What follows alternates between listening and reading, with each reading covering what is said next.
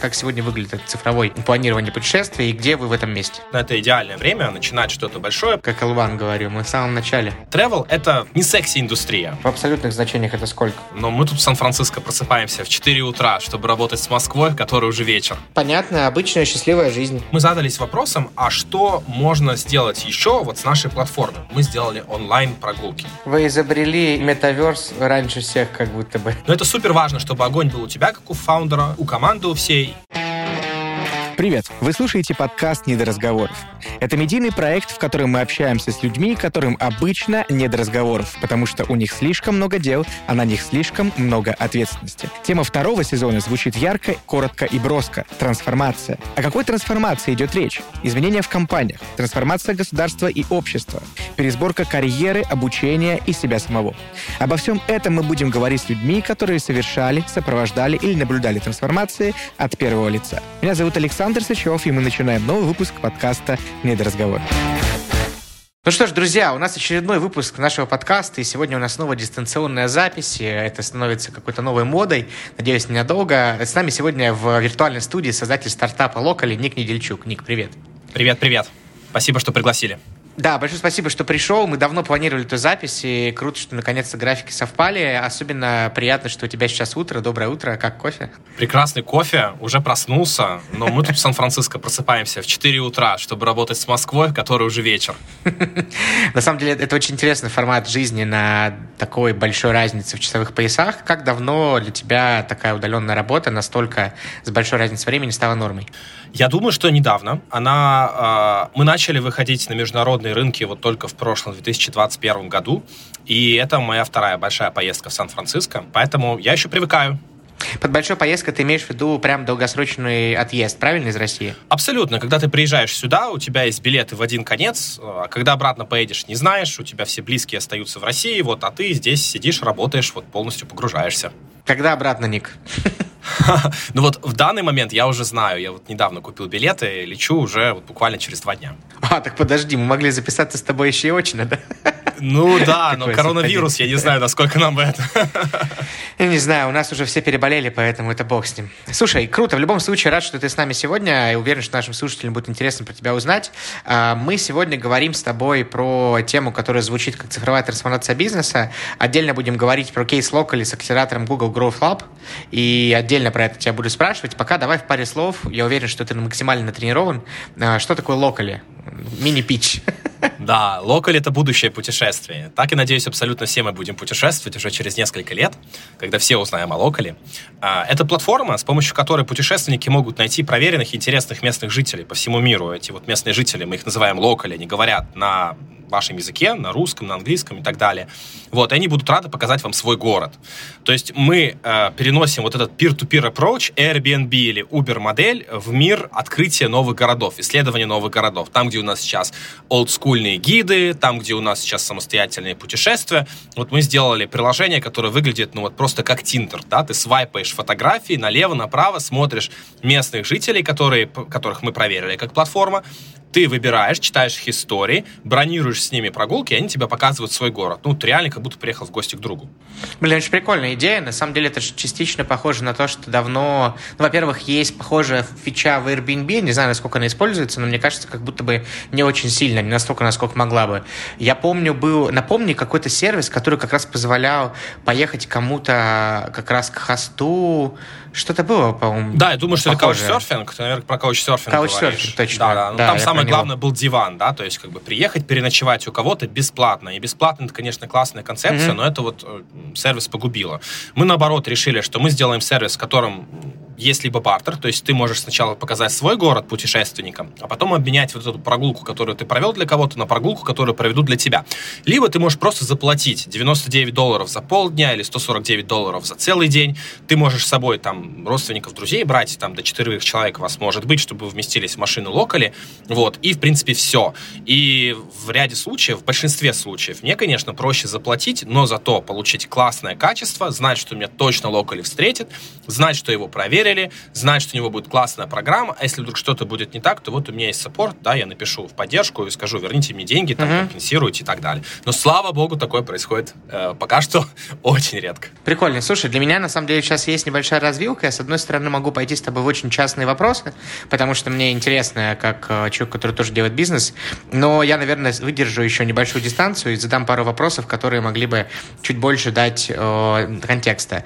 Расскажи в целом про сегодня то, как выглядит инфраструктура цифровых путешествий, ну, именно не цифровых путешествий, а скорее цифровая инфраструктура путешествий, вот, про то, какие вообще, в принципе, приложения, какие задачи человек решает, и как вы в этой вообще картинке себя видите, где вы, вы часть какой-то, какого-то большого там джорни цифрового, или вы отдельное там решение, которое потом будете расшивать на, там, присоединить туда немножко там букинга, чего-то еще. Короче, какое, во-первых, видение всего процесса, и как сегодня выглядит цифровое планирование путешествия, и где вы в этом месте? Я скажу честно, вот по моим личным ощущениям, мы сейчас находимся в самом начале такого длительного процесса трансформации travel рынка. Как Алван говорил, мы в самом начале. Да, абсолютно. Ну, как бы для стартапов, таких как Locally, конечно, это идеальное время начинать что-то большое, потому что вот-вот должен рост начаться, есть рынок, который достаточно старый, но на нем есть туроператоры, которые возят людей на автобусах. Ну, это вообще опыт из какого-то далекого прошлого. То есть современные люди, такие как мы с тобой, да, уже не хотят вот этот вот совершенно безликий experience, э, когда ты проезжаешь по каким-то туристическим э, достопримечательностям с другими там 40 людьми в автобусе, а такой пакетный отдых. Это уже из прошлого. Вот. Очень многие люди не готовы с этим мириться. А, и вот вокруг этого появляется очень много разных стартапов, которые пытаются решить проблемы. Часто проблемы выбираются небольшие, но потом вот из этих вот небольших проблем вырастает что-то великое. Вообще в тревеле, если вдруг вы сейчас планируете сделать стартап в тревеле, я бы сказал, подумайте несколько раз об этом, потому что прямо сейчас travel — это не секси-индустрия. Ну-ка. Вот, по крайней мере, в плане инвесторов, в плане денег. То есть э, это не buzzword, да, это не супер такое какое-то популярно распиаренное э, слово, в которое хотят вкладываться. Все тревела немножко боятся. Сейчас в тревеле произошел гигантский кризис, да, вызванный э, пандемией и ограничением на путешествия. Вот, и на рынке происходит такой немножко хаос. А, кто-то успевает подстроиться к этому хаосу, кто-то не успевает. Это открывает как и большое количество проблем, так и возможностей. Конечно, компании, которые гибкие, стартапы, они быстрее приспосабливаются к этому новому миру и нащупывают новую нишу и вот эту вот новую реальность, как работать в ней. А компании, которые большие, конечно, они очень-очень страдают из-за сложившейся ситуации. Прямо сейчас есть много сервисов, вот если говорить про инновационную составляющую, которые покрывают частные проблемы, отдельные проблемы вот для путешественника. Вот есть Airbnb, да, для того, чтобы найти жилье. Есть Booking для того, чтобы найти отели и так далее и тому подобное. Еще в 2019 году, до пандемии, мне повезло встретиться с одним из партнеров Y Combinator. А, я был в Бостоне, вот, и я ему прямо, Кевин Хейл, задал вот этот открытый вопрос. Как вы относитесь э, в YC к travel и в какие проекты вы готовы вкладывать деньги? Ну, Кевин очень уклончиво, конечно, ответил, исходя из того, что все должны подавать заявки Y Combinator, и у всех равный шанс, но потом сделал очень важную ремарку. Он сказал, что будущее вообще тревела, которым он видит, да, вот такое многообещающее, это супер-эпы. Это какое-то приложение, да, которое сможет весь вот этот пользовательский путь, customer journey, от самого начала, от планирования путешествия и уже до всех сервисов внутри, когда ты находишься на месте, э, сложить вот в одну единую систему, тот и выиграет. Это вот next big thing in travel.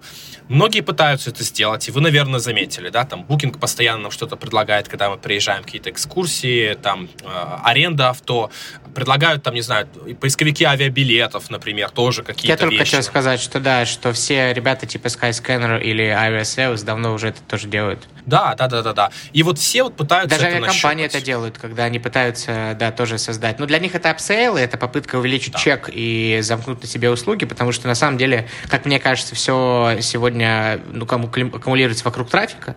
Кто держит трафик, тот на самом деле и может его всяко по-разному монетизировать, потому что люди привыкают, люди выбирают одну кнопку вместо трех сегодня.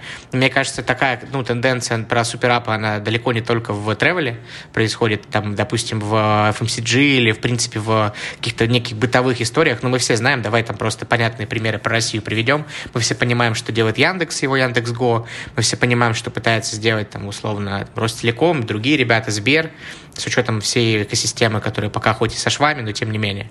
Вот, это прикольный тренд, и что в связи с этим э, планируете делать вы, как вы в него залетаете? Я вот здесь делаю маленькую ремарочку, что сейчас действительно все пытаются вот отстроить супер для тревела, и многие делают ставку на большой трафик, который у них есть, но, честно, я скажу, Саш, не получается, да? Почему? Ну вот у людей букинг ассоциируется с отелями, и конверсия уже в какие-то дополнительные сервисы, она мизерная. Пока что еще ни у одного сервиса не получилось стать вот таким вот super app ом и даже приблизиться к тому, чтобы люди понимали, что вот это то место, куда я прихожу и делаю поездку с А до Я. Поэтому это супер интересная задача. Это research и какие-то есть про это, да? Это какие-то общие research и, это какая- какая-то обратная связь от коллег по цеху. Это вот ну, то, что витает, причем не только в России, а даже за рубежом. То есть это огромная проблема, да, над которой все пытаются как-то потрудиться, постараться, как сделать, чтобы давай скажем, Aviasales, который называется, ну, по сути, продажи авиабилетов, да, чтобы люди воспринимали э, его как что-то большее, да,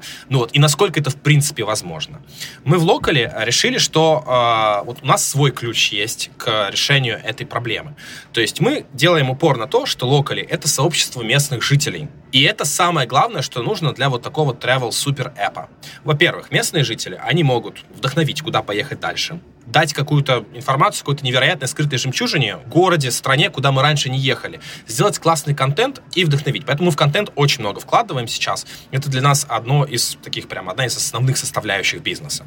И вот когда путешественник понимает, что э, вот есть какое-то классное место, и я хочу туда поехать, мы сразу же этого путешественника хватаем и даем предложение. То есть, хочешь, прогуляй с локали по городу. Хочешь, вот есть авторские туры. А хочешь, вот, например, есть авиабилеты. Ну, не просто авиабилеты, там вот длинный список, а с подсказками местных жителей, как удобнее всего, эффективнее всего долететь. Особенно отели, да, то есть отели на букинге, например, там в большинстве городов тысячи. Выбирать всегда сложно, вот. А мы здесь бьем вот в персонализацию, в то, что проверено местными жителями, потому что они там живут и знают, какой бизнес реально классный и отрабатывает свое, а какой так себе. Вот. И вот вокруг этого выстраиваем прямо целиком все предложение, начиная с э, experience а, с прогулок, с авторских туров. Слушай, это очень интересно, на самом деле. Здесь две вещи хочу добавить. Во-первых, я считаю себя маргинальным пользователем, когда закрывал всегда, ну, как термин из UX-дизайна, а, маргинальным пользователем, когда закрывал всегда выползающие э, страницы по бронированию автомобиля, например, когда я бронировал что-то на Booking е, или по бронированию отеля, когда покупал что-то на Skyscanner или на Aviasales и так далее, Aviasales. Собственно, мне казалось, что как бы это довольно-таки удобная штука, или когда ты на S7 на сайте покупаешь, например, там перелет, тут же купить Аэроэкспресс. Я шел специально на сайт Аэроэкспресс и покупал там билет, потому что в моей голове есть... Ну, на самом деле это как бы вопрос коммуникативный, потому что у меня в голове есть мысль о том, что там есть наценки, если они правильно скоммуницируют, что нет наценок, это партнерский сервис, то, как бы, мне кажется, тут очень сильно этот шов пробьется, но люди должны с этим пожить и к этому привыкнуть, потому что, конечно, это не, не, не задача одного дня. А второй тезис, который возник... Прикольно, что ты сказал, что это на самом деле устойчивый паттерн, и что многие так делают. Я вот никогда про это не думал и не знал.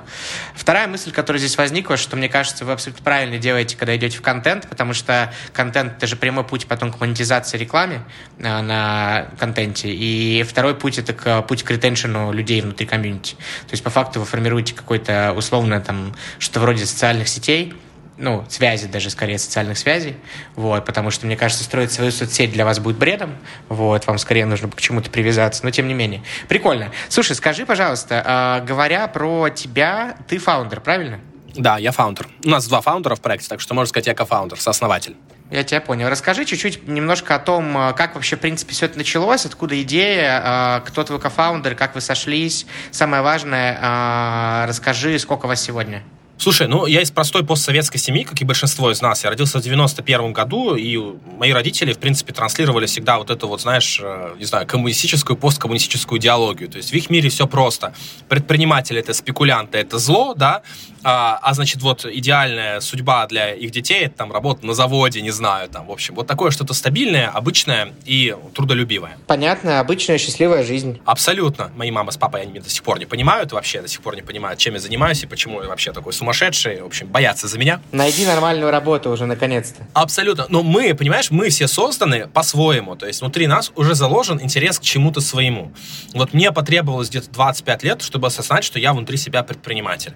Когда мне было там 10 лет, нас э, в школе, я тогда в центральной Украине жил, нас свозили там в национальный парк, заповедник э, ботанический с кучей растений. И я, представляешь, я огородил территорию рядом с домом. Мы жили в пятиэтажке обычной серой, мы на первом этаже. И у нас был небольшой такой садик. Я ее огородил, э, значит, начал брать э, плату за вход на эту территорию со всех желающих, э, поставил, значит, название, ну, прикрепил таблички на деревья, как какое дерево называется, и начал проводить, значит, вот экскурсии по ботаническому саду за 25 украинских копеек. Тогда, я не помню, 2000 2000 какой-то год был, в районе 2000-го. Сколько тебе было? Мне было, наверное, лет 10. Ну, то есть вот примерно тогда моим родителям должно было стать понятно, вот этот чувак должен быть предпринимателем, потому что вот у него шило в заднице. Поделать ничего нельзя. Но после этого пройдет еще лет 15, прежде чем я это осознаю. Я начал свой путь э, в корпорациях, выучился сначала на разработчика, э, быстро меня вытолкнуло в сторону э, проектов, я стал руководителем IT-проектов, начал карьеру свою на заводе Ford в Санкт-Петербурге в IT-отделе, потом вот перебрался в Москву, в центральный офис, и, наконец, начал работать в Икее.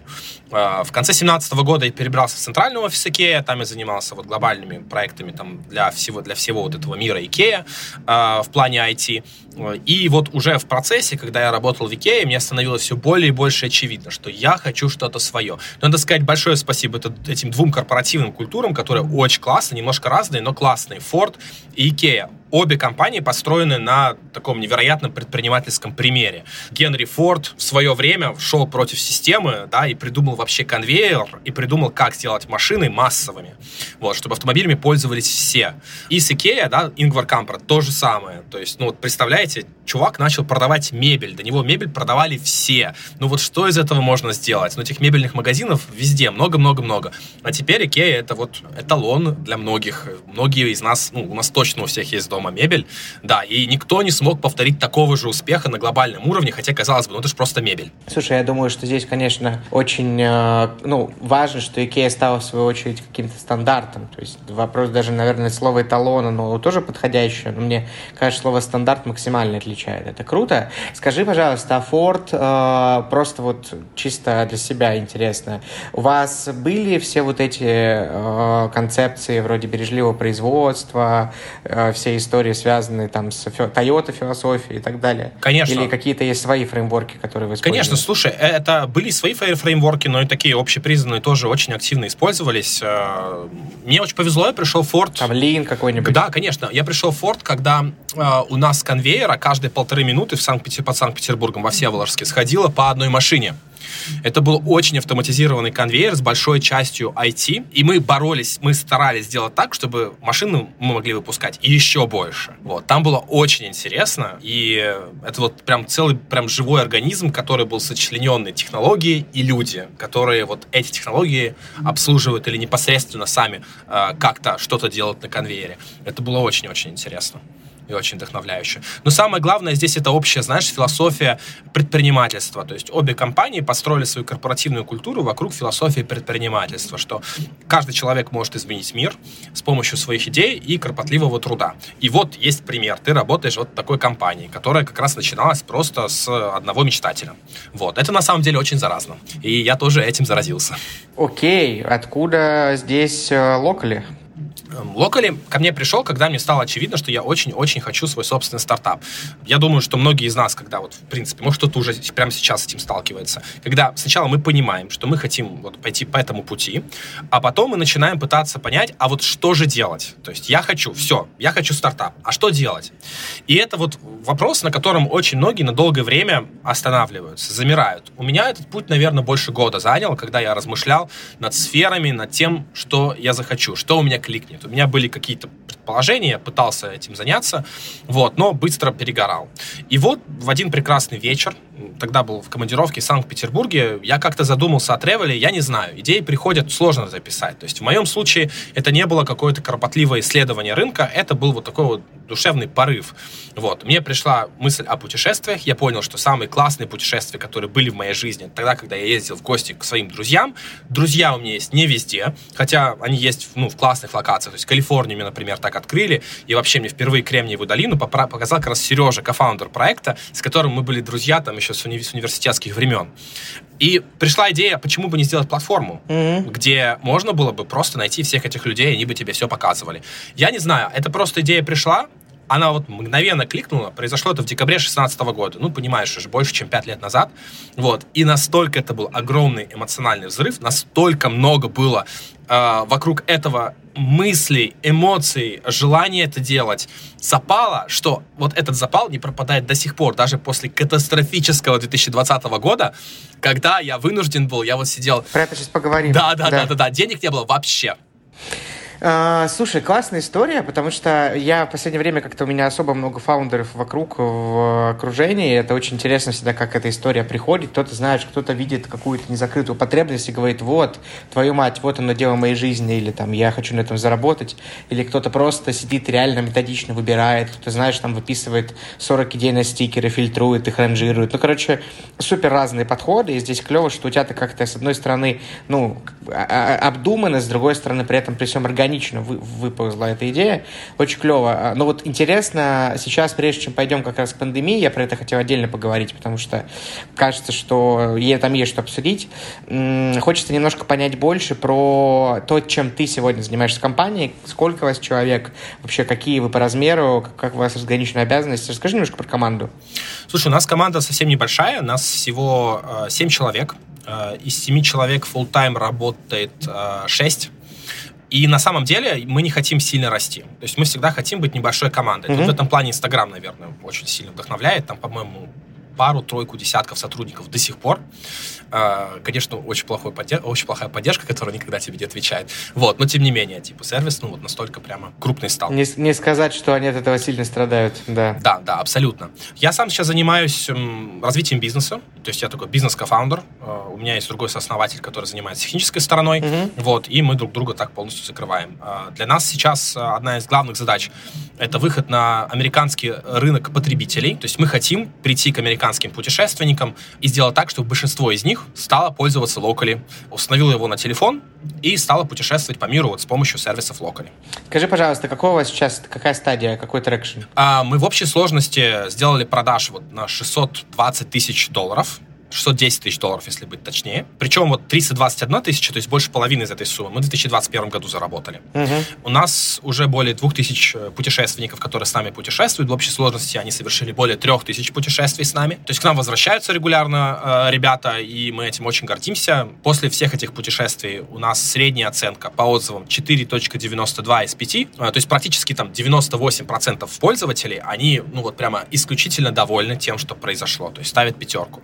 Это оценка, оценка их опыта или это оценка именно локали? Это оценка их опыта. То есть, как бы, вот что им понравилось mm-hmm. или не понравилось. Потому что, ну, многие для себя, конечно же, поскольку мы сервис новый, впервые пробуют этот формат, mm-hmm. у некоторых людей есть тоже какие-то там вопросы, да, они могут немножко недоверчиво относиться к новым форматам, что-то место мне будет что-то показывать. Вот. Ну, также про Airbnb думали, да, как это я буду останавливаться в чьей-то квартире, непонятно, а вдруг меня там обворуют или что-то еще случится.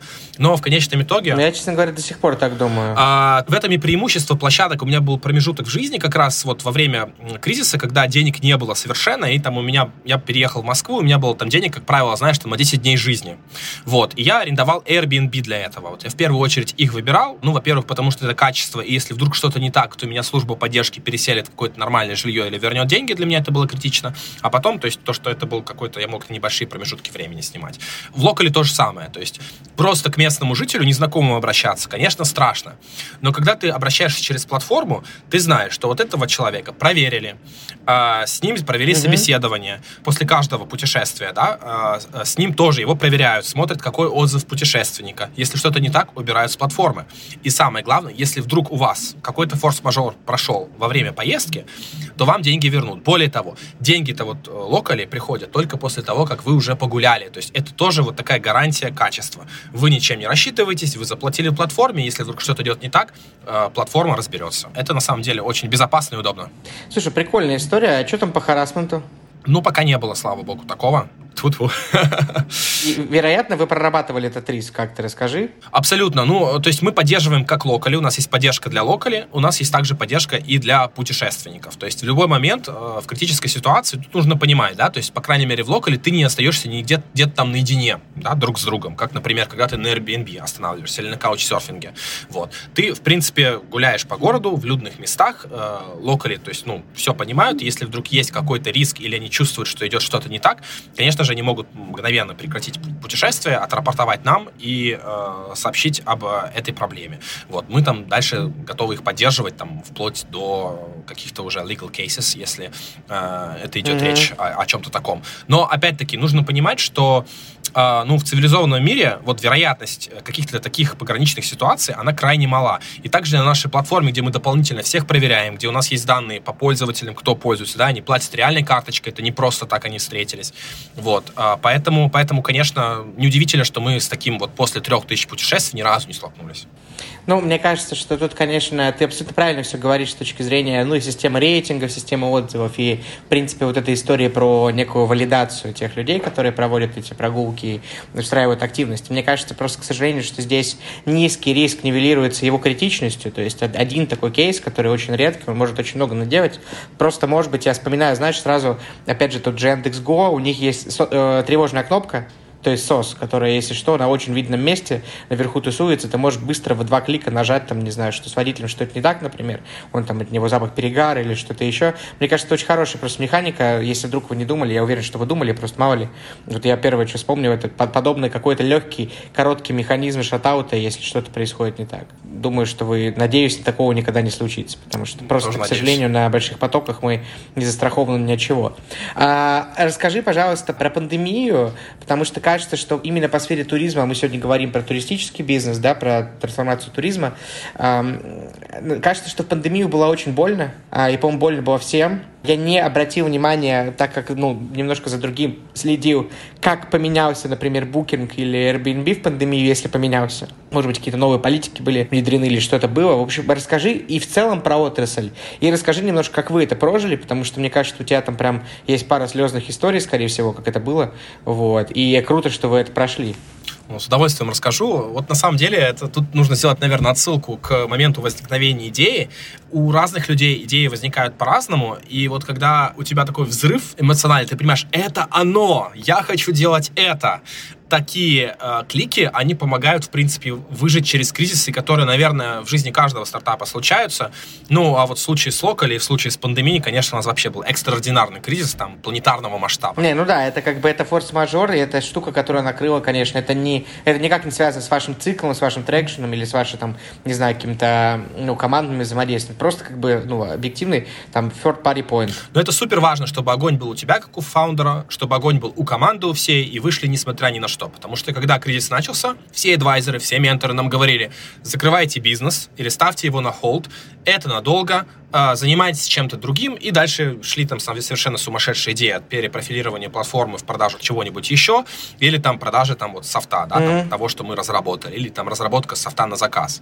В общем, все что угодно говорили, но мы решили нет, мы решили, что мы будем развивать платформу дальше. В 2020 году у нас было несколько, ну, не пивотов, а новых продуктов, которые мы запускали. То есть основной продукт с прогулками мы э, ни, ни на секундочку не убирали, но понятно, что в 2020 году их было ну, вообще просто мизерно, супер мало.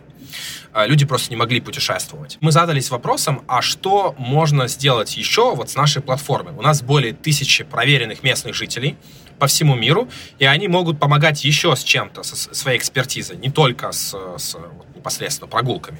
Например, что сделал там Airbnb, тот же самый для experience ов, они сделали онлайн. Да? У нас тоже это было чем-то совершенно понятным, мы сделали онлайн прогулки. Только мы с самого начала мы не поверили в то, что онлайн прогулки стоят каких-то денег, и мы к ним отнеслись как, знаешь, к клевой витрине нашего сервиса. Вот знаешь, у Louis Vuitton есть витрина, далеко не каждый, меньшинство заходит в магазин и покупает что-то, но узнает, как правило, о этом бренде с вот витрин. Смотрит, мечтает, там, да, там, хочет купить. Э, вот. Не мой кейс, конечно. Вот. Но это то, что, то, о чем мы подумали, когда мы начали делать э, онлайн-прогулки. А мы онлайн-бизнес, мы про эмоции, но у нас витрины нет. И вот, вот такая витрина у нас появилась. Онлайн-прогулки. Мы начали делать в Инстаграме. Инстаграм у нас вырос более чем в два раза, как раз вот после того, как мы начали проводить онлайн-прогулки. И их можно было посмотреть в реальном режиме времени. Более того, через комментарии, прямо встроенные в Инстаграм, мы даже технологию никакую не делали. Можно было там повлиять на локали, попросить его пойти в какую-то сторону. Мы постоянно делали э, сценарные такие вилки, то есть спрашивали у пользователей, что они хотят. Это или это. Пойти в гости к друзьям и показать, как живут в Амстердаме, или пойти пойти к набережной Амстела и посмотреть на красивые домики. Вы изобрели метаверс раньше всех, как будто бы.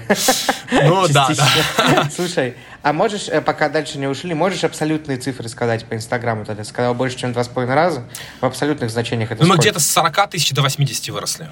Круто. Вот. Потому что ты понимаешь, что, да, на разных числах эффект Ну, конечно, да, я мог сказать с тысячи до двух, или, не знаю, со сотни до двухсот. Ну, да, или там с 500, с 500, да, да. Поэтому в этом смысле 80 тысяч это уже внушительное, конечно, количество, учитывая, что это очень узконишевая штука, и тем более в самом начале. Да, конечно, и, и, и понимаешь, что у нас, ну, не было никаких денег на маркетинг, конечно, и это вот мы чистой органикой, mm-hmm. чистой коллаборациями э, какими-то да. и так далее. Да, то есть у нас, у нас не получалось э, вложить какие-то значимые средства. Окей, okay, вы немножко пивотили каналы, да. Ага. Да. Подумали еще о каких-то других продуктах. Что мы только не пытались запустить. Запустили курсы помощи э, в поступлении в зарубежный вуз, потому что оказалось, что почти 10% наших локалей, они либо были студентами за рубежом, либо есть.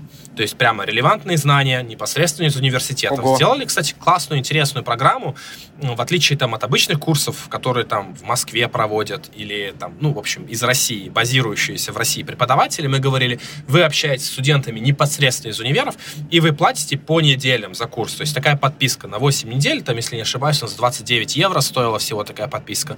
И вот ты в группе занимаешься. То есть мы реально начали помогать э, ребятам поступать э, в зарубежные вузы, но, честно сказать, сказать, э, опять же, это вот про клик. У нас не кликнуло. Нам это не очень понравилось. Мы увидели множество проблем mm-hmm. в масштабировании, и мы увидели множество проблем в работе с пользователями. Там в общей сложности, наверное... Да, я только хочу сказать, что это очень чувствительный такой choice, ну, выбор для человека, и там очень важна консьерж-поддержка, такой сервисный очень сильный подход. И это на масштабе просто какая-то, ну, адская машина, скорее всего. Абсолютно, абсолютно. И то есть, ну, приходится на масштабе, конечно, еще и качеством, да, как- как-то жертвовать. То есть вот на примерно, э, я тебе скажу, 50 э, с лишним человек, которые прошли через вот эти вот курсы, у нас было несколько батчей, э, у нас вот был один кейс, когда девушка закончила курс, ей все понравилось, она дала положительный отзыв, а потом через полгода приходит, говорит, меня никуда не взяли, возвращайте мне деньги.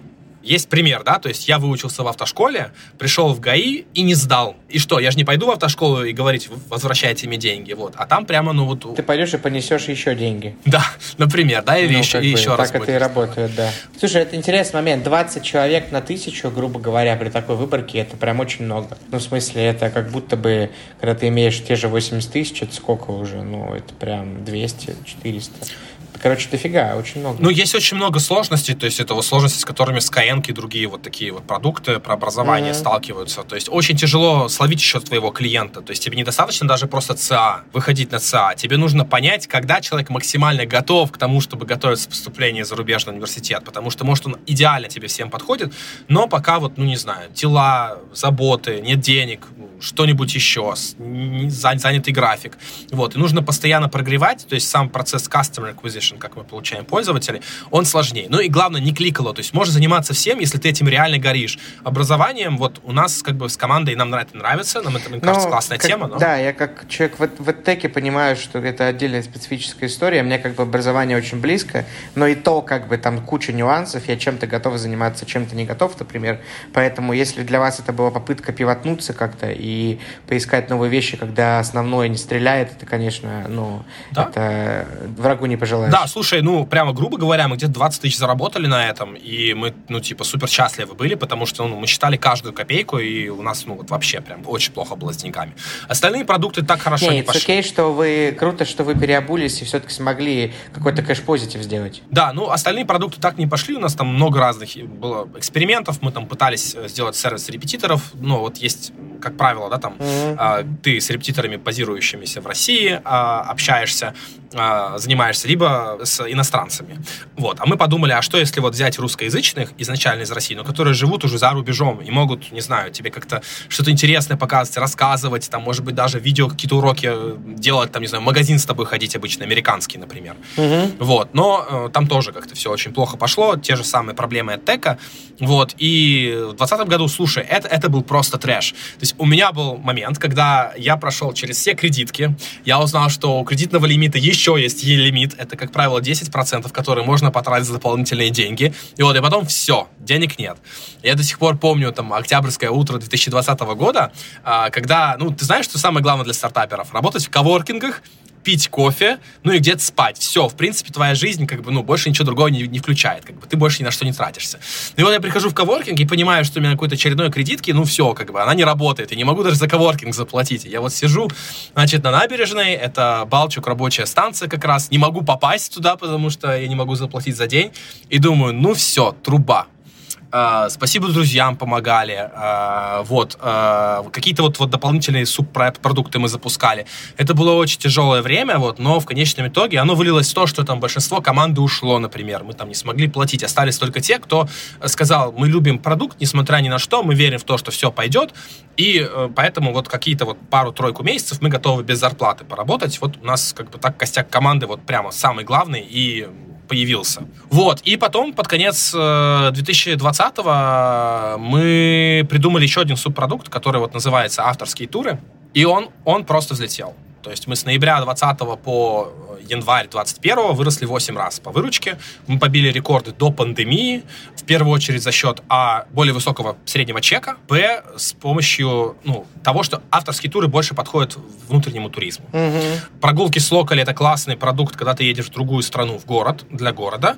А вот если тебе нужно кого-то, да, там, не знаю, московских хипстеров убедить поехать в Мурманск и посмотреть на северное сияние, тебе здесь нужно прям готовый продукт с классным ярким локали, который э, сделает офигенную, офигенную вводную в э, современную жизнь Мурманска, покажет какие-то классные пабы, бары, рестораны, который довезет их э, до Териберки, покажет что-то крутое, там очень много арта сейчас в Териберке, расскажет про вот эту вот современную культуру и жизнь, и как вообще, и ради чего жить в Мурманске сегодня, и вот тогда это все сработает. И продавать это все прям сразу готовым пакетным туром, чтобы особо как бы не париться. Небольшая группа, до 8 человек, мы начали делать вот эти авторские туры, и они нам прямо очень сильно помогли, потому что именно для внутреннего домашнего туризма в России это все очень хорошо зашло, вот. Ну, а зарубежный туризм, он до сих пор пока так еще до конца и не возродился.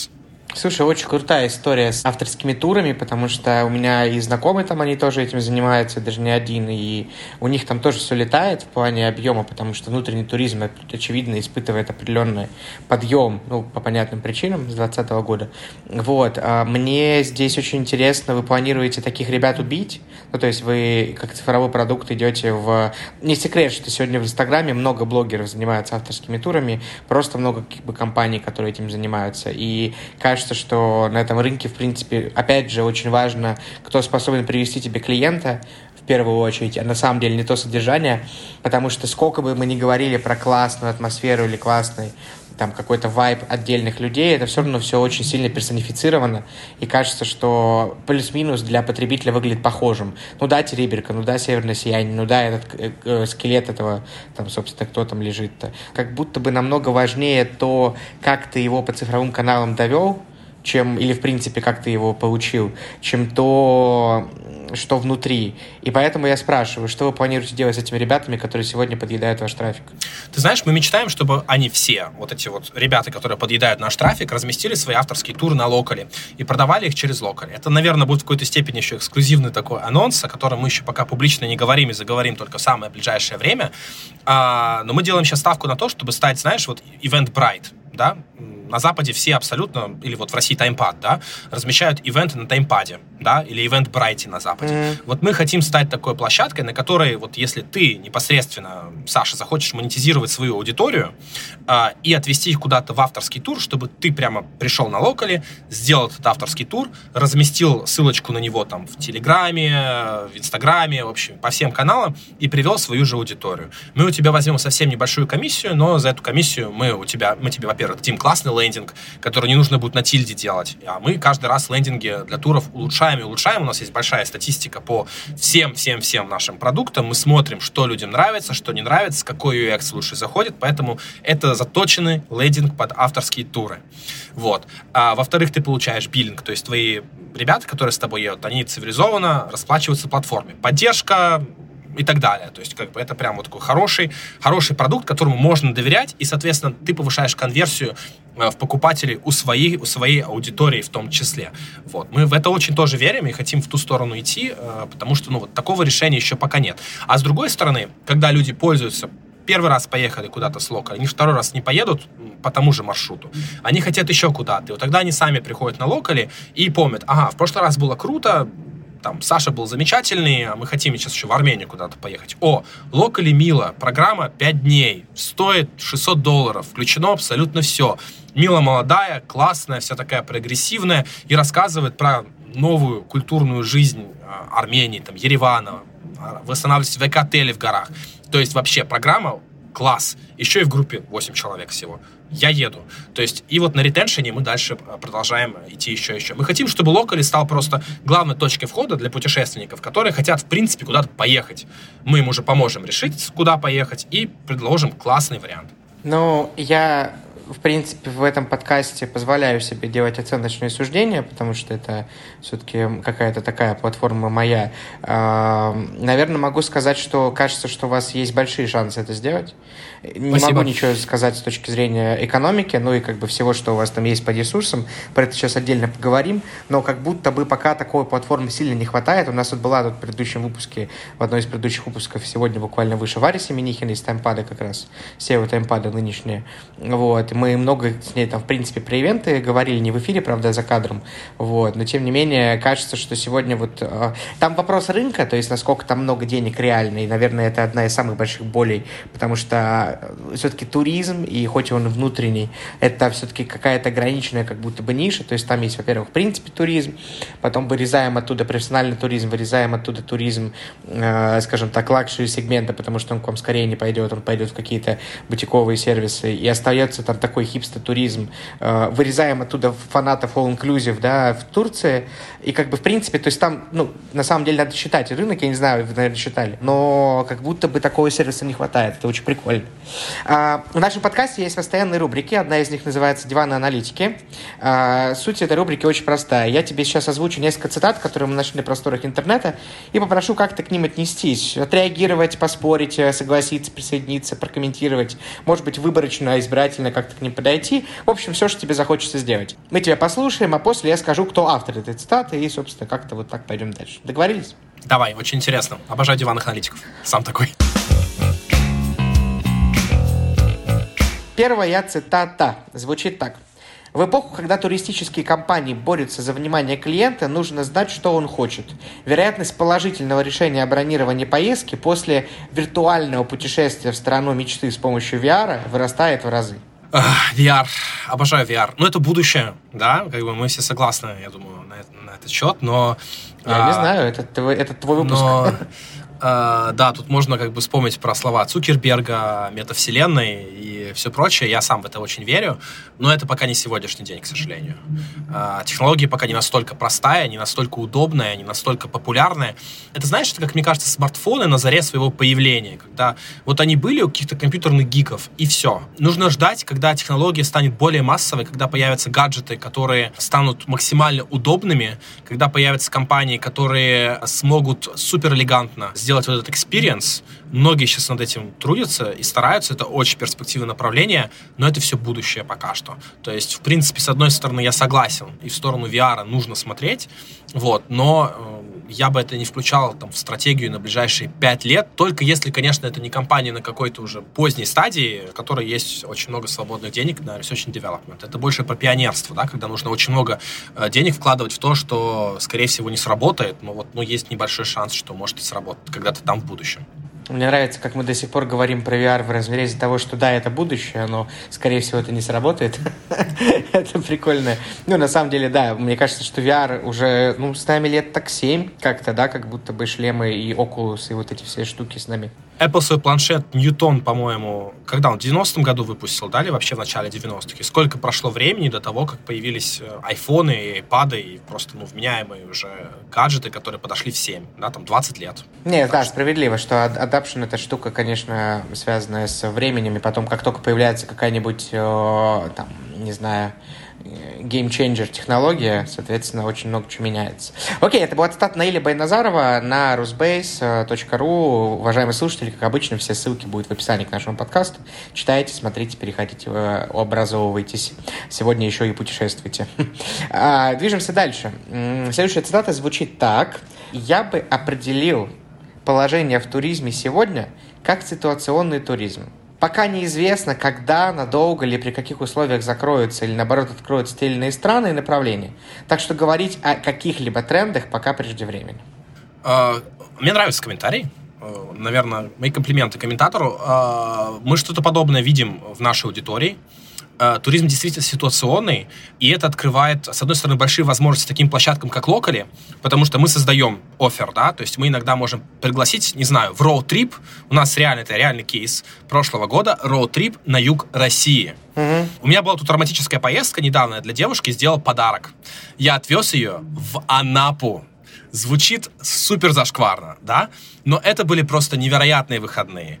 Потому что Анапа это что-то ужасное с детства, да? Ты думаешь, там, ротавирус в море, значит, зазывало на улицах и детские лагеря вокруг. Давайте смешно. За время, ну, то есть она была в шоке, конечно. Слава богу, мы не расстались. Мы долетели до Анапы. Мы жили в невероятном отеле, который находится в скале с видом на море вид просто огонь. Стоимость, особенно если в евро конвертировать, ну просто копеечная. В Европе ты вот такого уровня сервис никогда не получишь за такие деньги. Мы потом утром проснулись, там, поехали по винодельным, которые очень красивые, которые очень классные, где прямо люди с горящими глазами, наши с вами соотечественники, делают там новые вина, выращивают улиток, русские улитки, представляете? И это было просто супер незабываемо. И такая еще природа э, южная, да, и такая еще атмосфера. В общем, мы остались супер в восторге. И даже аэропорт Анапы. Ты прилетаешь и готовишься к какому-то трэшу, а там очень миленький, аккуратненький новый аэропорт, стильный, который просто там супер благоустройство. Ты смотришь по сторонам и думаешь, где я? Вы меня вроде в Анапу везли. То есть, и вот, вот такой ситуационный туризм, когда ты как локаль, как платформа говоришь, ребята, через соцсети, смотрите, как там вот так, вот так, вот так. Вот видео есть, вот еще фотография, потом еще несколько раз прогрели аудиторию. И мы реально, мы собрали роуд-трип и поехали вот по югу, по винодельям, и это было очень классно. За роуд-трип этот э, наша аудитория платила там 85 тысяч рублей был чек. 10-дневного роуд-трипа. Вот, все остались супер в восторге, и причем вот с той группой, ту группу я сам даже возил, потому что время от времени я тоже стараюсь быть в сервисе, я и локали, в Нидерландах, да, я там большую часть времени живу, и провожу вот как организатор туров, чтобы смотреть, как это работает, общаться с путешественниками. Вот, э, мы до сих пор друзья, мы до сих пор общаемся в чатике, то есть уже скоро год будет с тех пор, как мы съездили в этот роуд-трип, вот, и мы, мы все время на связи. Вот, один из э, наших путешественников в этом роуд-трипе, он сейчас на третьем месте по количеству путешествий за там, время существования локаль, ну, примерно с 2020 года. Вот, он по-моему, 10 раз или даже 11 раз уже успел в путешествие съездить с, с. В общем, остается позавидовать, сколько у человека отпуска. И денег. Возвращаясь к цитате, ты скорее согласен, да? Да, я скорее согласен. То есть сейчас люди максимально открыты, особенно вот более платящая часть аудитории, э, каким-то новым предложением. Но всегда должна быть оговорка. Мы тоже видим, что там популярные направления, они по-прежнему туда идет постоянный поток туристов. То есть у нас Стамбул, например, открытый, вообще в целом Турция. В Турцию постоянно путешествуют. Ну и вот Шри-Ланка тоже достаточно хорошее южное направление, куда наши соотечественники летят спасаться от холодной снежной московской зимы. Главное, жуков там не трогать. Учтем. Ты не знал эту историю? Нет. Там же какая-то абсолютно отмороженная, безумная история про то, что наши ребята там кто-то два года сидит уже в тюрьме, Все, шри-ланкийской вот это, из-за Да. того, что что-то там жуков пытались каких-то вывести или их там обвинили в Да. уроне природы, сейчас кого-то снова чуть не посадили. Ну там, в общем, на Шри-Ланке, пожалуйста, кушайте все, ничего не трогайте. А, ездить с локали нужно. Ездить с локали нужно, потому что местные жители говорят на местном языке, конечно, не допустят, чтобы в такую ситуацию попали. Надеюсь. Надеюсь. Слушай, а, да, это была цитата Олега Безродного, это президент Ассоциации по защите прав и интересов владельцев продуктов таймшер и участников таймшер-индустрии Рустай. И третья цитата будет звучать так. А еще в это непростое для туристической отрасли время, ох, сколько пафоса, а мы заметили по нашим клиентам один интересный тренд. У современного человека туризм стал не просто возможностью приятно провести время или отдохнуть от работы, а настоящей потребностью. Люди так сильно хотят путешествовать и культурно развиваться, что готовы преодолевать любые трудности, встающие у них на пути. А, Это правда.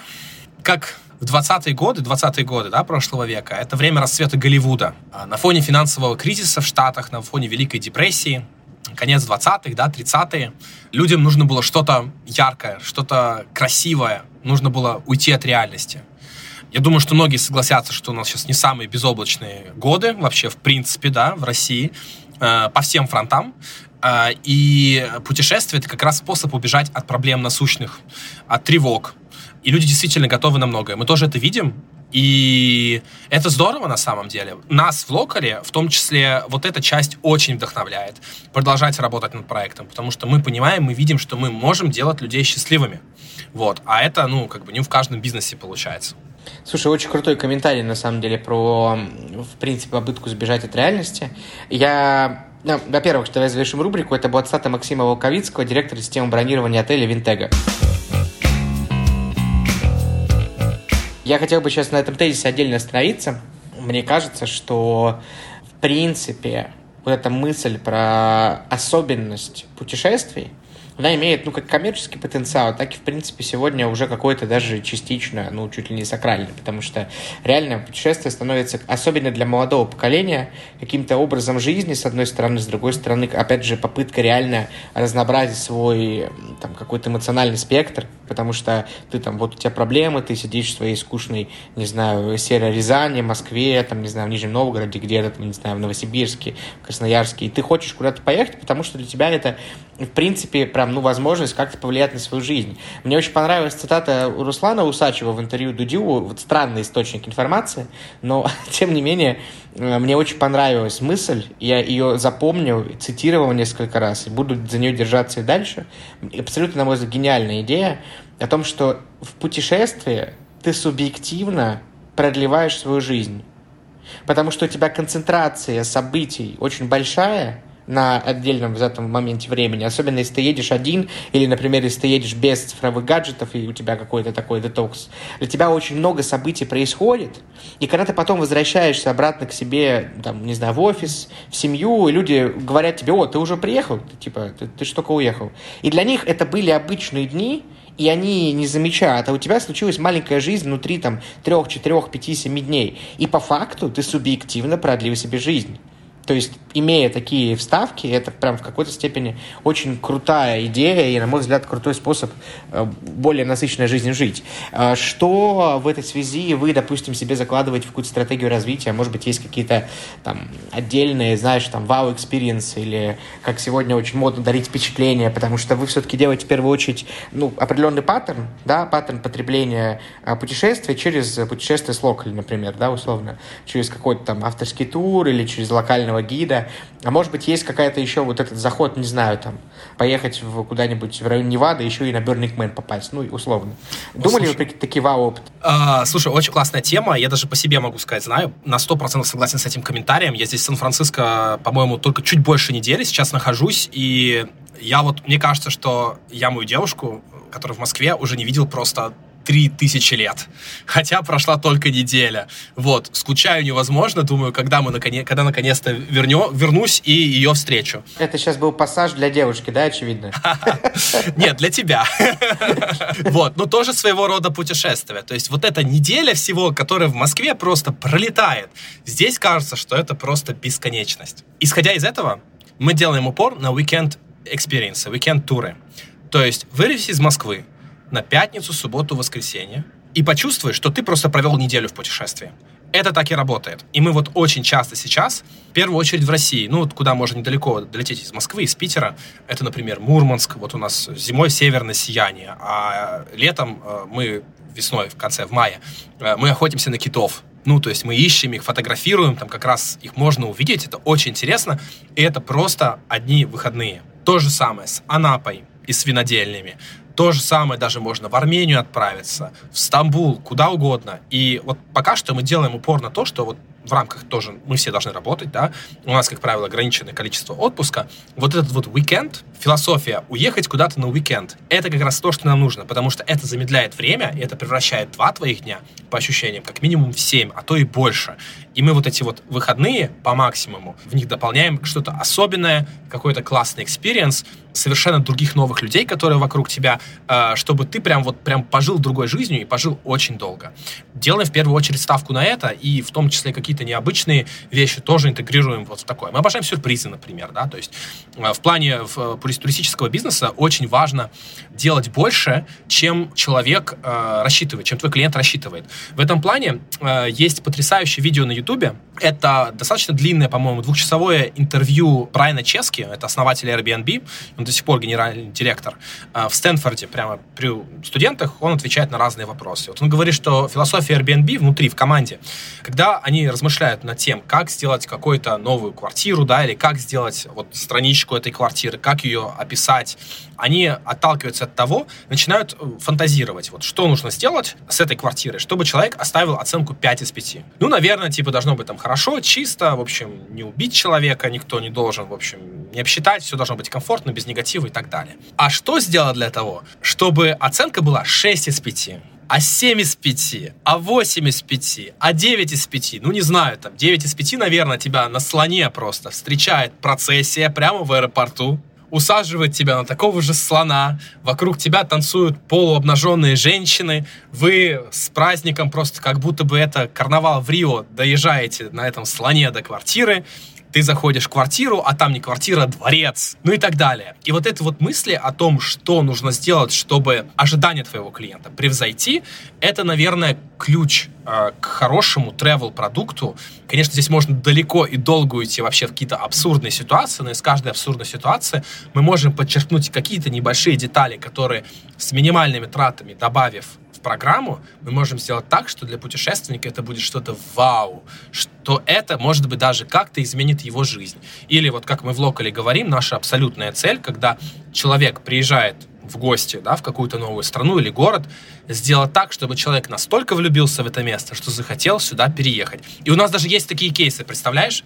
У нас э, были э, девчонки, семья, из, э, сестры из Москвы. Они э, приезжали, гуляли по Нидерландам в 2019 году, и в 21-м они обе переехали. Представляешь, поступили в университет и теперь живут в Нидерландах. Вот, и все, планируют теперь жить только там. Вот это эффект локали. Вот это, по идее, эффект туристического продукта, который хочется создавать. Прикольно. А, а ты какой там кофе пил? Откуда у тебя кофе? Это просто Сан-Франциско, здесь воздух такой. Не-не-не, От, откуда кофе? Откуда кофе а, у это тебя? просто Starbucks. Вот, смотри, про Starbucks. Я не просто так, я же увидел стакан и просто парковал а. эту шутку. Не шутку, а точнее, скорее, хочу подвязаться к тому, что только что сказал. На самом деле, мне кажется, что история, когда Starbucks первый начал, ну, или одним из первых начал писать имена, и кричать громко «привет», когда ты заходишь, и «пока», mm-hmm. когда ты уходишь, это же на самом деле вот эта же история про то, что они сделали какой-то э, превосходящий ожидание сервис, mm-hmm. который создает некую новую норму, и ты такой «Бо, а почему, типа, почему так раньше не было?» Да, и, или там недавно буквально слушал э, там, на одном YouTube-канале, как э, одного из э, артистов, не будем даваться подробности, встречали в аэропорту там с огромным процессией организаторы его мероприятия, там казачий хор, все дела, и я понимаю, что и он садится в такси, он говорит, стоп, а почему так не происходит в других городах? То есть в этом смысле ты очень быстро привыкаешь к хорошим моментам, это про новую норму, это в этом смысле, мне кажется, абсолютно правильно рассуждаешь про эту идею предвосхищения ожиданий, но хочется только пожелать в этом смысле удачи. Слушай, еще пара вопросов. Хочется, давай немножко на секунду вспорим над конкретно твоим продуктом и над э, компанией, поговорим про индустрию в целом. Э, как бы ты характеризовал основные сдвиги, которые случились, вот основные трансформации вообще, которые произошли, основные, точнее, элементы трансформации, которые произошли за последние, ну там сколько? Ну, давай, три года, точнее, два года, очевидно, с пандемией, да, наверное, стоит про это сказать. И, может быть, еще до этого были какие-то устойчивые паттерны, которые бы ты видел, потому что мне кажется, что, ну, у тебя здесь явно больше данных, потому что ты и research ил, и сам копал, скорее всего. Как меняется вообще travel? И потом будет второй вопрос, сразу можешь к нему подготовиться, почему там денег нет. Деньги есть в travel е, все в порядке. Просто пока что инвесторы немножко консервативно к этому относятся, и поднимать, денег, COVID, поднимать да? деньги в travel, да-да-да, очень сложно. То есть по-прежнему многие инвесторы считают, что непонятно, что будет дальше. Сейчас это уже вопрос на самом деле ближайших недель даже не месяцев. То есть вот у нас была волна очередная с омикроном, все поняли, что все в порядке, и там в Нидерландах, где я живу, большую часть времени у нас на 17 миллионов человек, сейчас там 110 тысяч случаев в день. И все в порядке, система здравоохранения справляется с этим.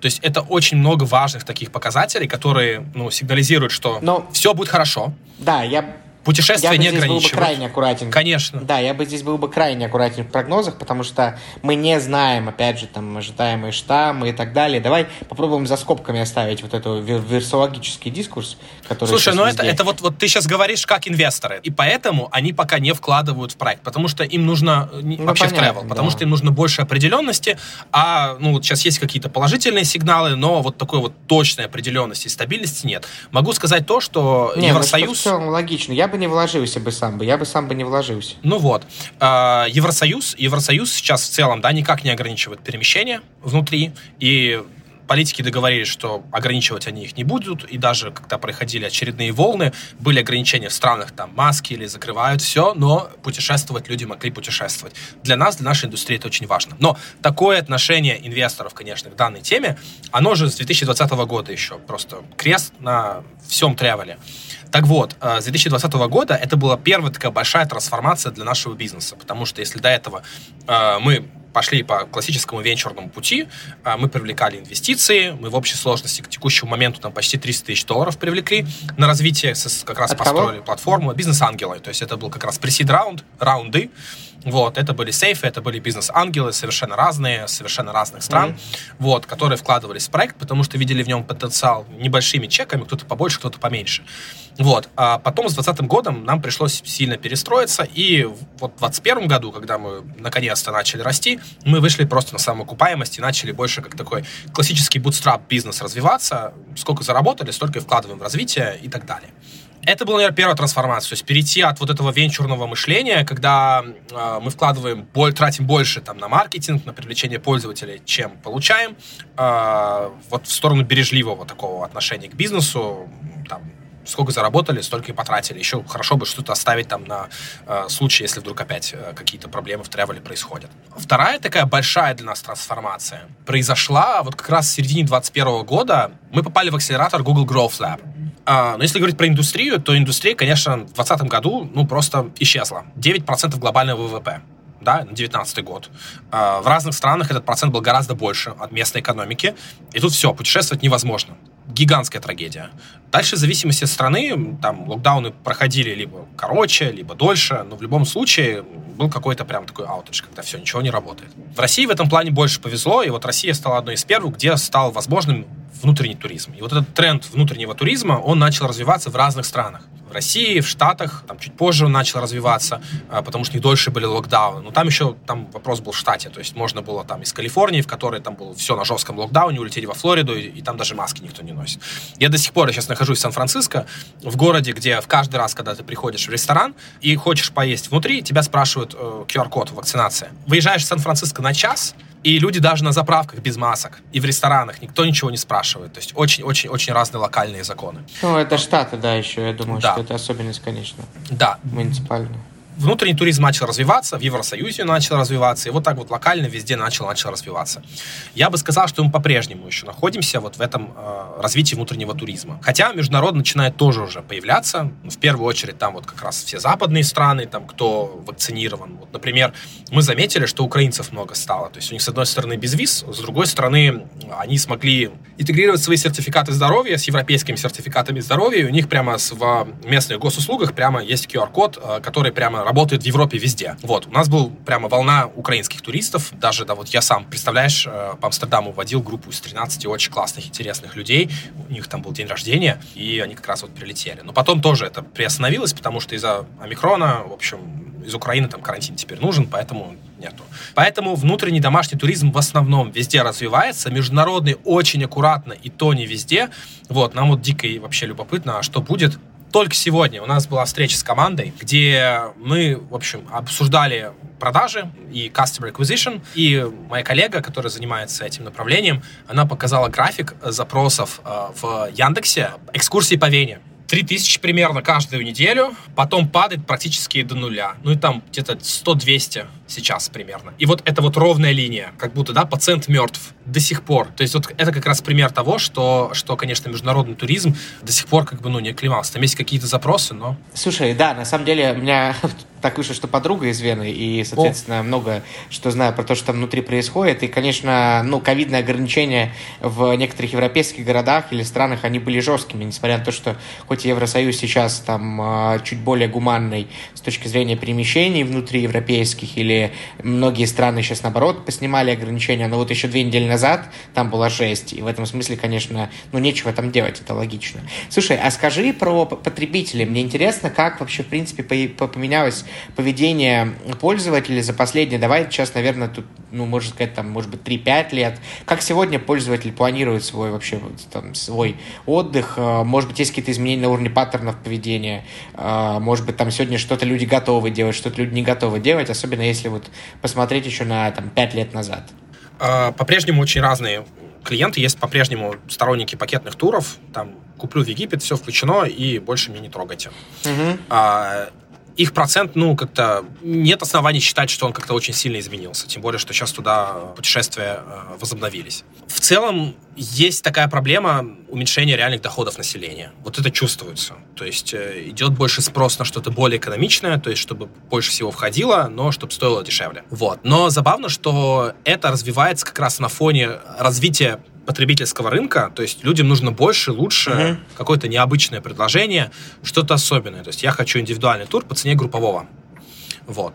Мы с этим часто тоже сталкиваемся. И, наконец, третий тренд, который я могу сказать, это, да, это такой постоянный поиск чего-то необычного. То есть еще пять лет назад у нас был расцвет travel-блогеров, и вообще в целом можно было всех удивить поездкой в Вену, то же самое мы с тобой обсуждали, Прагу mm-hmm. и так далее.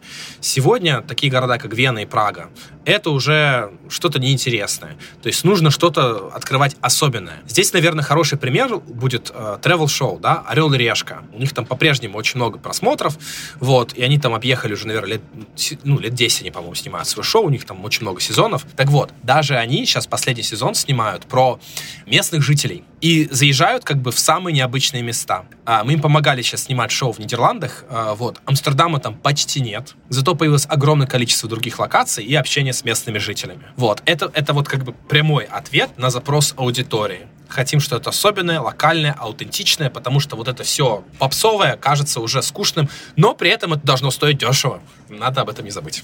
И мне кажется еще, что на самом деле сегодня, опять же, там с, в связи с э, изменением, в принципе, поведения и удлинением цифрового дня, кажется, что выбор человеками делается именно в цифровой среде, и что сегодня реально платформы, либо приложения, там, Booking, Airbnb, опять же, там, Uber, э, не знаю, и многие, например, рент-кары не имеют своих приложений. Для меня это абсолютно загадка до сих пор.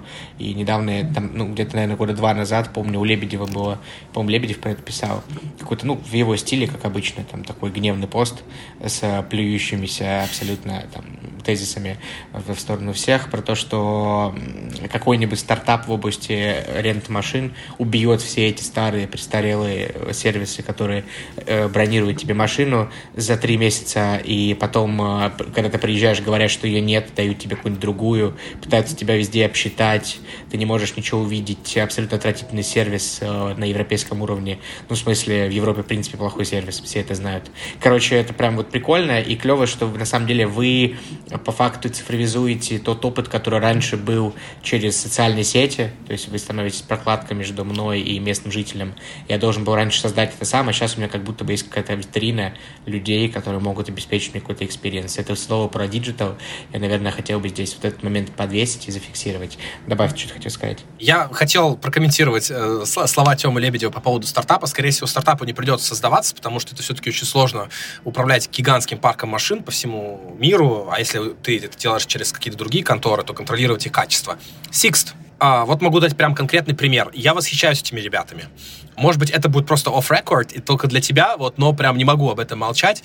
А, они в Европе запустили очень классное приложение, в котором они запустили каршеринг, то есть в Нидерландах, например, и в Германии а, по-моему, пока только две страны, ты можешь пользоваться машинами, как там Яндекс Драйв, допустим. Это очень удобно, недорого, и у них, например... Как он называется? Sixt, прям так и называется. Sixt, а сам каршеринг называется Sixt Share. У них очень крутой IT-департамент появился, я не знаю, или R&D, вот, который занимается как раз цифровизацией, и это просто огнище. Вот, в Нидерландах, например, все каршеринговые машины — это электромобили. Такой кайф им управлять. BMW i3, Hyundai Kona, а, ну, типа просто, что там, Prius, по-моему. Нет, не Prius, какая-то другая машина.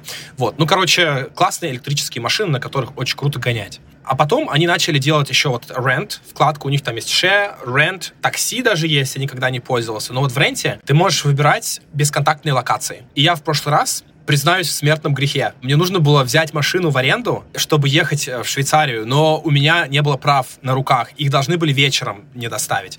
Так вот, через Contactless ты просто приходишь и берешь машину, потому что ты уже заверифицированный пользователь, и это легко, без никого. Просто приходишь на парковку, и вот она стоит, многоуровневая парковка, вот твоя машина уже на длительный срок. Это такой кайф, потому что, ну, на самом деле, Тёма прав. В классических конторах это просто жесть, experience с оформлением машин. А Sixt, вот, по сути, даже стартап не понадобился, да? Sixt, имея этот гигантский международный э, флот машин, это уже переделывает и преобразовывает сегодня. Слушай, какие они крутые, молодцы. Я просто в этом смысле, во-первых, это обязательно ставим в эфире. Что хочу сказать, какие они молодцы, э, потому что меня Сикс в свое время э, кинул на почти тысячу евро, давно, когда давал машину. Там была очень сомнительная у меня поездочка, вот, соответственно, там отдельно большая история. У меня так Sixt у, я, я тоже всегда пользовался Sixt ом, потому что он единственный из всех хотя бы прилично выглядел с точки дизайна и какого-то UI, вот, поэтому для меня это было приятно, важно, и как-то и машины были нормальные. Но я там, ну, там не тысячу, ладно, я там евро 600 потерял на этом, но все, ну, тоже приличная сумма, как бы, и явно ты не планировал это делать. Вот, соответственно, у меня было такое впечатление, что это хоть ребята по современнее, но тем не менее какие-то все-таки бардачи. А ты рассказал про апку, вот я уже ее смотрю, и правда как будто бы... Но мне кажется, она не так давно появилась, потому что как будто да, бы ей точно нет трех, то есть она они, последняя... Я не думаю, что я не думаю, что это было прям подстроено, но нереально. Вот, например, в Нидерланды они с этим сервисом пришли прямо во время пандемии, там спустя 2-3 месяца, когда, ну, типа, местные кошеринги были ужасно неудобные, а Six стал первым, который сказал, вы можете в Амстердаме взять машину, доехать до Роттердама и бросить там, или там, не знаю, еще куда. То есть именно у них концепция такая, что ты между городами можешь ехать и оставлять машину в другом городе. Это не дополнительная плата, конечно, вот, но это тоже очень удобно, потому что там, ну, по сути, Охрененно, Нидерланды как, да, Нидерланды как Московская область, вот, но только вот размазанная, и поэтому ты постоянно катаешься из города в город на встрече. Слушай, у них какой-то еще не, неплохой очень девелопинг, потому что вот у них последнее обновление вчера, а за 10 месяцев они сделали 25 обновлений, 25 да. версий, с ума сойти. Да, они молодцы. Очень у круто. Них, у них молодцы, ладно. Я, кажется, беру свои слова обратно, как будто бы даже. А, расскажи про Google Growth Lab. Это акселератор, в котором, собственно, во-первых, Google большое спасибо, что организовали сегодняшнюю запись, потому что именно благодаря пресс-службе Google и России мы с тобой сегодня разговариваем. Вот. А в паре слов, что за акселератор, какую роль он сыграл в вашем развитии, может быть, какие-то классные знакомства внутри произошли или там, какие-то другие проекты. Расскажи про то, как, что за это experience вообще, как было внутри тебе находиться. Ну смотри, я сейчас в Сан-Франциско, и я могу вот честно сказать, что Сан-Франциско я благодаря Google Growth Lab. Мы его прошли в 2021 году в середине, и концепция вообще этого акселератора, который, по-моему, даже акселератором называется, скорее больше программа, в том, чтобы избранным стартапам помочь выйти на международные рынки. Понять, как это делать, разобрать их конкретные кейсы. Они набирают немного стартапов, за что им огромное спасибо. Сейчас э, ну, есть акселераторы, которые, пользуясь вот таким вот дистанционным режимом, стараются там просто десятки и сотни набирать. У нас было, по-моему, то ли 10, то ли 12 стартапов, поэтому было очень комфортно, и каждому доставалось достаточно времени от менторов и так далее. Вот за время этой программы ты встречаешься с менторами, которые разбирают твой кейс по разным направлениям. Ты слушаешь лекции. Вот, например, у нас один из менторов и тоже лекторов одновременно. Это был сценарист сценарист Netflix. Он базируется в Израиле, и он пишет, то есть у него есть книга, и он написал сценарий для Netflix. Человек, который бог сторителлинга, например. Вот. Он, во-первых, мало того, что очень много и подробно помогал нам разобрать вообще всем стартапам концепцию, mm-hmm. как правильно выстроить storytelling для международной аудитории, для твоего стартапа. Потом мы сами, командой, сидели с ним, и там больше часа у нас была менторская сессия один на один, когда мы разбирали концепцию локали. И то, что работает для русскоязычного потребителя, конечно же, не всегда работает для англоязычного. То есть для международного пользователя нужно немножко по-другому все равно концепцию заворачивать и ставить рад другой сторителлинг. Это была очень классная помощь. У нас было много других лекций, связанных с разными направлениями и менторских часов. Вот, но э, помимо вот, вот этой экспертизы, которую мы получили, э, гигантский вклад был за счет нетворка. Просто нужно понимать, что Google это, это такая целая империя, да, в которой работают, если не ошибаюсь, 150 тысяч человек. Боюсь ошибиться, но то есть речь идет о более чем сотне тысяч человек по всему миру. Есть вот московский офис, есть Сан-Франциско, в Нью-Йорке, если не ошибаюсь, э, много где. И внутри вот этой вот империи очень много классных... 140 э, тысяч сотрудников на 31 марта. Был почти прав. 21 вот. года есть очень много классных ребят, в том числе русскоязычных, которые попали в Google, но в Google просто так не попадешь. Понятно, что это люди достаточно выдающиеся, выдающимися знаниями.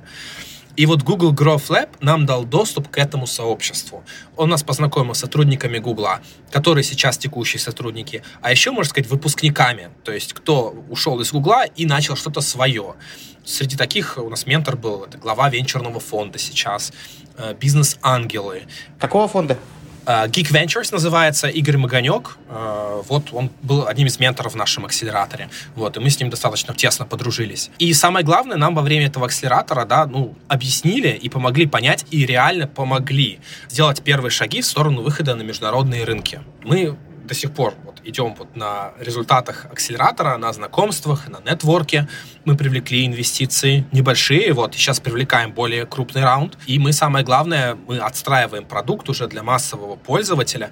Мы выверили концепцию, мы просчитали экономику, мы лучше поняли рынок, как все работает. И вот сейчас это один из главных для нас приоритетов, чтобы двигаться дальше а, и выходить, конечно, на международный рынок, потому что русскоязычный рынок очень классный, и я хочу отметить, что до 2020 года Россия была пятая в мире по количеству выезжающих международных путешественников. Это достаточно большое число и очень хорошая позиция. Вот. Ну, например, э, Штаты в этом списке на третьем месте, а Великобритания на четвертом, и мы хотим идти вот в том числе на те рынки, в которых к тому же люди гораздо более подготовлены к экономике впечатлений, где мы сейчас есть, да, мы же впечатления, по сути, продаем, эмоции, вот. И с другой стороны, э, они готовы тратить больше в целом, потому что у них более высокие доходы.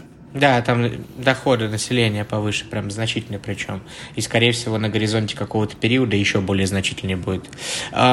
Я думаю, что мы обязательно прикрепим ссылку на акселератор или на программу, да, как правильно ее называть, к подкасту. Я предполагаю, что скоро будет новый набор туда, и, может быть, кто-то из наших слушателей, нас слушает предприниматели в том числе, а, захочет туда пойти. Какой бы, может быть, совет ты дал бы всем, кто хочет пойти туда внутрь учиться? А, ну, во-первых, абсолютно точно я знаю, что у них сейчас набор есть, э, и я совершенно точно рекомендовал бы туда идти. Если у вас уже есть готовый бизнес, да, то есть готовый стартап, технологический бизнес, э, который имеет первых пользователей, который масштабируется. И если бы вы хотели вывести его на международный рынок, это абсолютный маст. Ребята ну, кто организовывает Google Growth Lab, это очень теплые, приветливые люди, которые очень искренне хотят найти классные проекты, чтобы им помогать.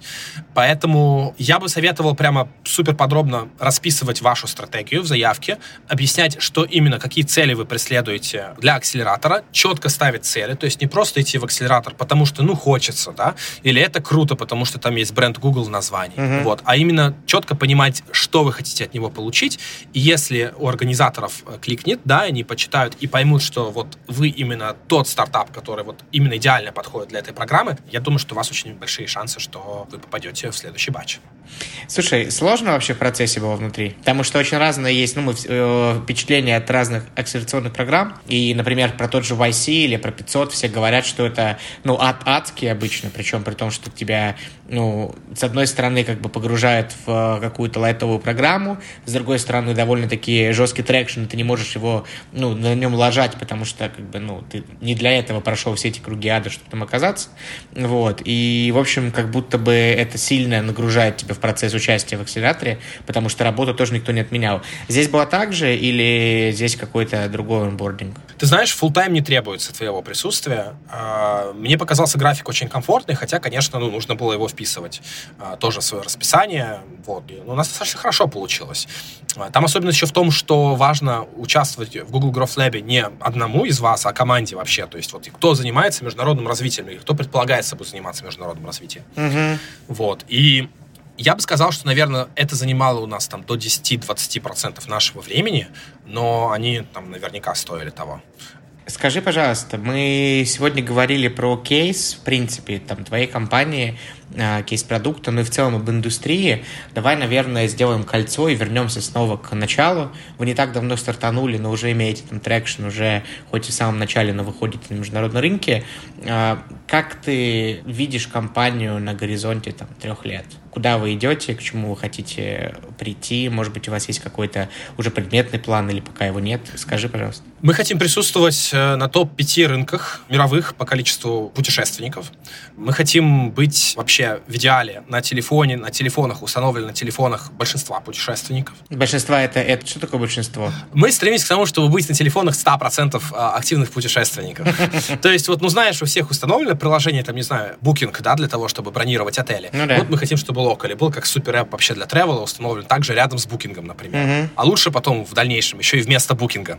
Вот, у нас такая вот большая амбициозная цель, к, которой мы идем. Вот. Ну и сейчас самая главная наша задача это сделать Locally действительно международным приложением, удобной платформой, как для путешественников, чтобы получать вдохновение для поездки и определяться, куда ехать и бронировать все аспекты, связанные с этой поездкой, так и для локалей, которые бы выкладывали авторские туры, которые бы выкладывали другие просто свои странички mm-hmm. и участвовали активно на этой, э, на этой платформе. То есть мы хотим, знаешь, мы хотим в целом изменить э, индустрию, мы хотим изменить то, как люди открывают новые города и страны. Мы хотим, чтобы вот локали были в каждом городе, и они прямо регулярно встречали классных, интересных путешественников, и чтобы для, ну, хотя бы поколения нас с тобой было очевидно, что вот именно так я открываю новые города и страны. То есть первое, что я делаю, отправившись в Стамбул, в Рим или еще куда-нибудь, это я открываю локали и бронирую прогулку с местным жителем, который мне все покажет, расскажет, или, может, каким-то сервисом другим пользуюсь, э, который поможет мне почувствовать себя своим в новом городе. Слушай, очень круто и на самом деле очень убедительно звучит, потому что я вот сейчас, у меня партнер зимует в Стамбуле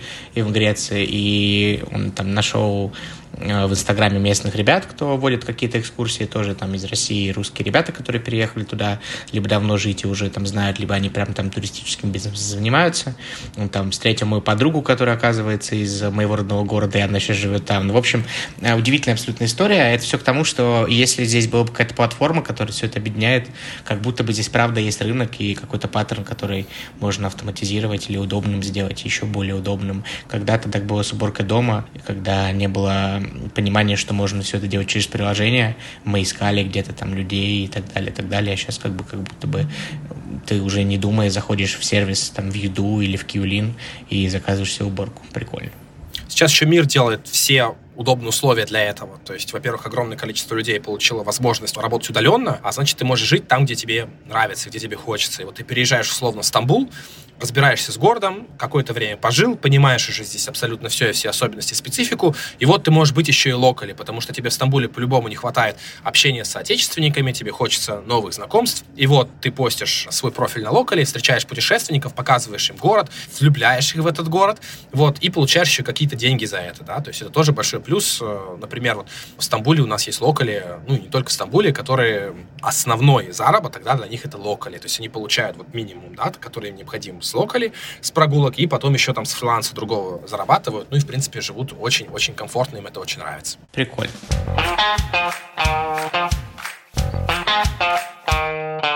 В конце каждого выпуска мы играем с нашим гостем в ассоциации. А, правила очень простые.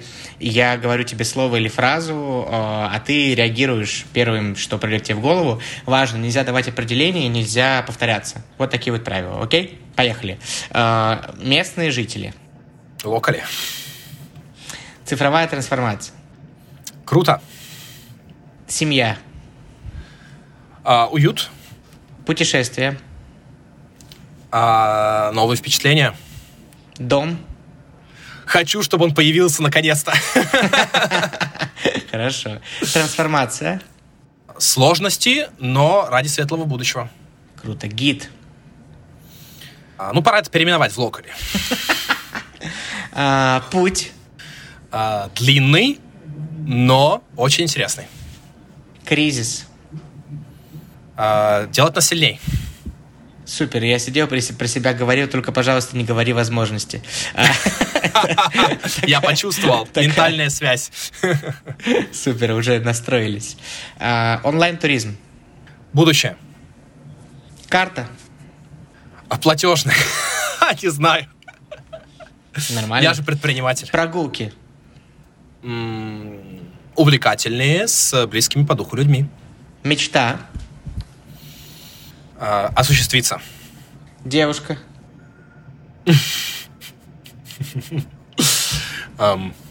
Это важно. Питер. А, родной город. Google очень э, крутая организация, которая на самом деле больше сообщество, чем организация. Турист. А, то же слово из прошлого. Мне больше нравится путешественник. Икея. Вот надо брать с нее пример. Предприниматель. Человек, который хотя бы раз плакал в душе. Так, по-моему, Стэнфорд э, называет предпринимателей. Очень смешно, очень смешно. Блин, я плакал в душе, да, у меня было такое. Я, походу, предприниматель. Очень смешно. Я не, я не слышу эту фразу раньше, кстати, прикольно. Мне тоже недавно рассказали здесь, ребят. Нидерланды.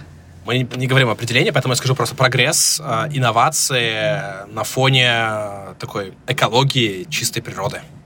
2022 год. Э, прям новая эра, если честно. Локали. Будущее путешествий. Ник Недельчук. Эм, ну, какой-то парень, который сейчас в Сан-Франциско сидит, но уже скучает в Москве. И девушки свои. Большое, Ник, добавил, добавил, навострили. А, большое спасибо тебе, это был Ник Недельчук. А, спасибо большое, что пригласили, очень приятно было пообщаться. Итак, традиционная рубрика от меня после интереснейшего разговора. Слушайте, ну мне кажется, что то, как трансформируется туризм в эпоху пандемии, это отдельный большой разговор. И несмотря на то, что сегодня мы говорили с Ником в первую очередь про его предпринимательский путь и конкретно про локали, мне показалось, что стало чуть более понятно про то, какое будущее нас ждет, про то, как мы будем пересекать границы и как вообще жить в этом новом меняющемся мире. Большое спасибо Нику за такую межнациональную, я не побоюсь этого слова, экспертизу. Ну и, конечно, классный разговор и дух предпринимательства, который все большее количество людей разделяют. Надеюсь, что и вы, дорогие друзья, не побоитесь реализовать свои идеи, если они у вас есть, в самое ближайшее время. Это был подкаст «Нет разговоров». Слушайте нас на всех платформах.